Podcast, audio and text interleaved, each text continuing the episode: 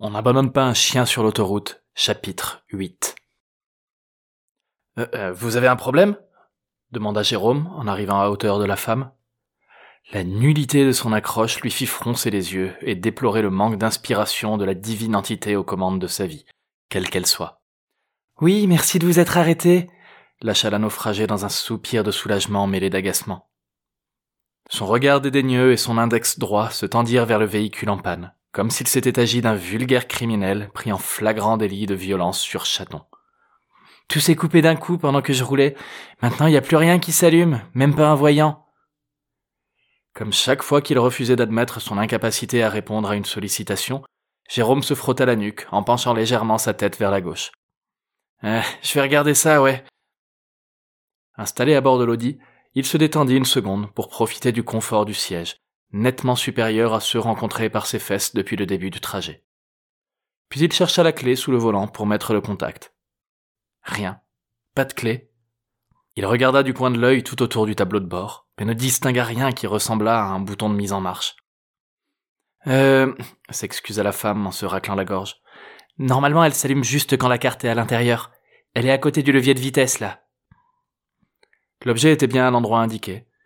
Jérôme l'examina comme une relique d'un monde de science-fiction.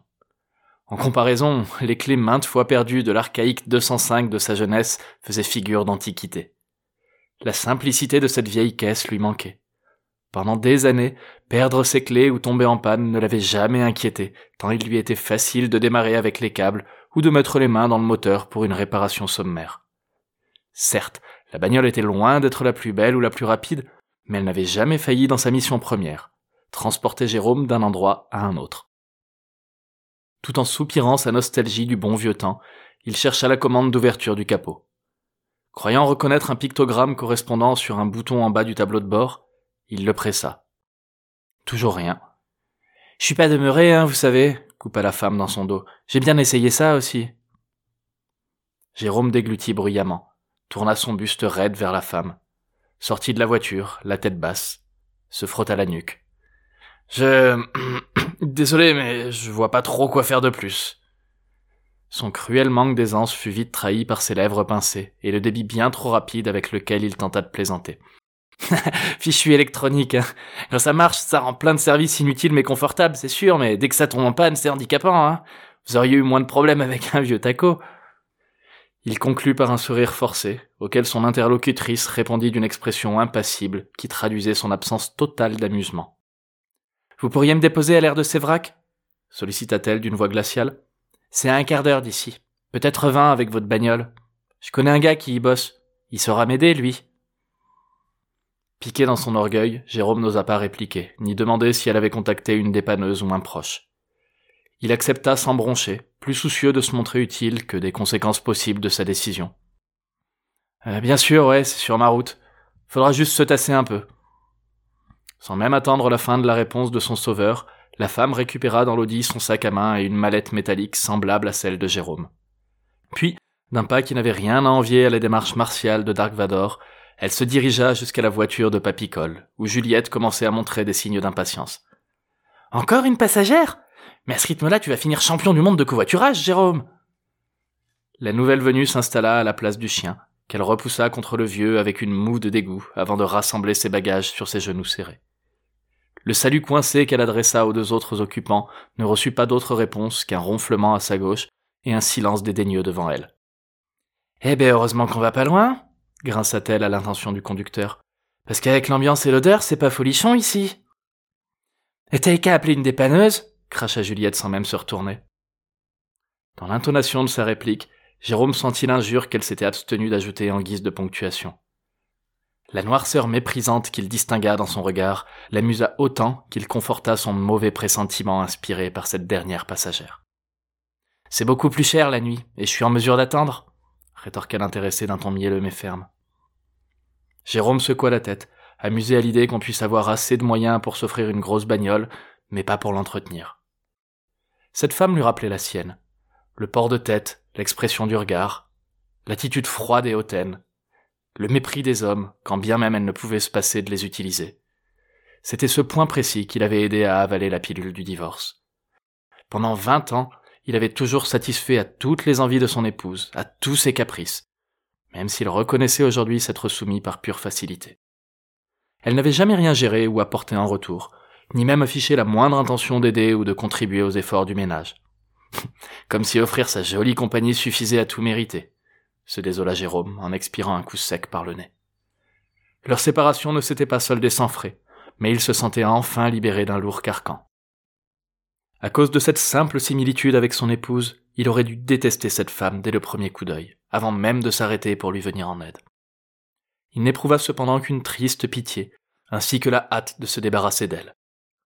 En dépassant une pancarte annonçant que dix kilomètres les séparaient de l'air de Sévrac, il fit un rapide calcul dans sa tête. Cinq minutes. Ça devrait passer vite, espéra-t-il. Il en tirerait peut-être même la satisfaction de laisser une seconde fois les défauts de son ex derrière lui. Pour occuper le temps et l'espace sonore, il ralluma l'autoradio. Celui-ci envoya dans le haut-parleur toute la mélancolie de Wild Horses des Rolling Stones. Le chant de Mick Jagger lui rappela une de ses premières expériences avec sa femme. Quelques semaines après leur premier baiser, ils avaient fait un bout de route ensemble sur une petite route de campagne. Ils y avaient déniché un petit recoin où s'arrêter pour s'offrir un moment de tendresse. Juste après l'orgasme, le lecteur cassette avait commencé à jouer ce morceau, l'ancrant pour toujours dans l'esprit de Jérôme. Troublé par le mélange d'émotions confus que lui provoquait cette musique vingt ans plus tard, il coupa le son et remit le silence à plein volume. Et sinon, vous vous appelez comment? demanda la nouvelle pour dissiper la gêne.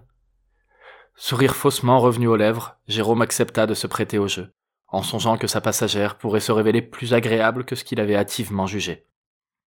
Moi, c'est Jérôme. Le chien, on sait pas trop. J'ignore encore comment il est arrivé là. Le grand-père à votre gauche, c'est Papicole. C'est Papipol, bordel! s'égosilla l'intéressé d'une voix chargée de whisky en se redressant sur son siège.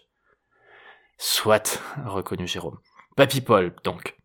Et devant vous, la petite, c'est Juliette. C'est quoi ton problème avec les noms, garçon? interrompit de nouveau le grand-père. La petite, c'est Marie qu'elle s'appelle. À l'évocation de ce prénom, la respiration de Jérôme se coupa. Marie, le prénom de sa fille. Il tourna lentement la tête vers l'ado pour se convaincre qu'il s'agissait bien d'une autre personne ou d'un malentendu. La vue de la gamine le rassura. Ni ses cheveux, ni ses traits, ni même sa posture ne ressemblaient à ceux de sa petite. Son attitude, quant à elle, traduisait un certain malaise autour de la question. Mon vrai prénom, c'est Marie-Juliette, admit-elle en serrant les dents. Mais vu toute l'autre bénitier que mes parents ont versé sur le premier, je préfère qu'on m'appelle Juliette tout court. Merci.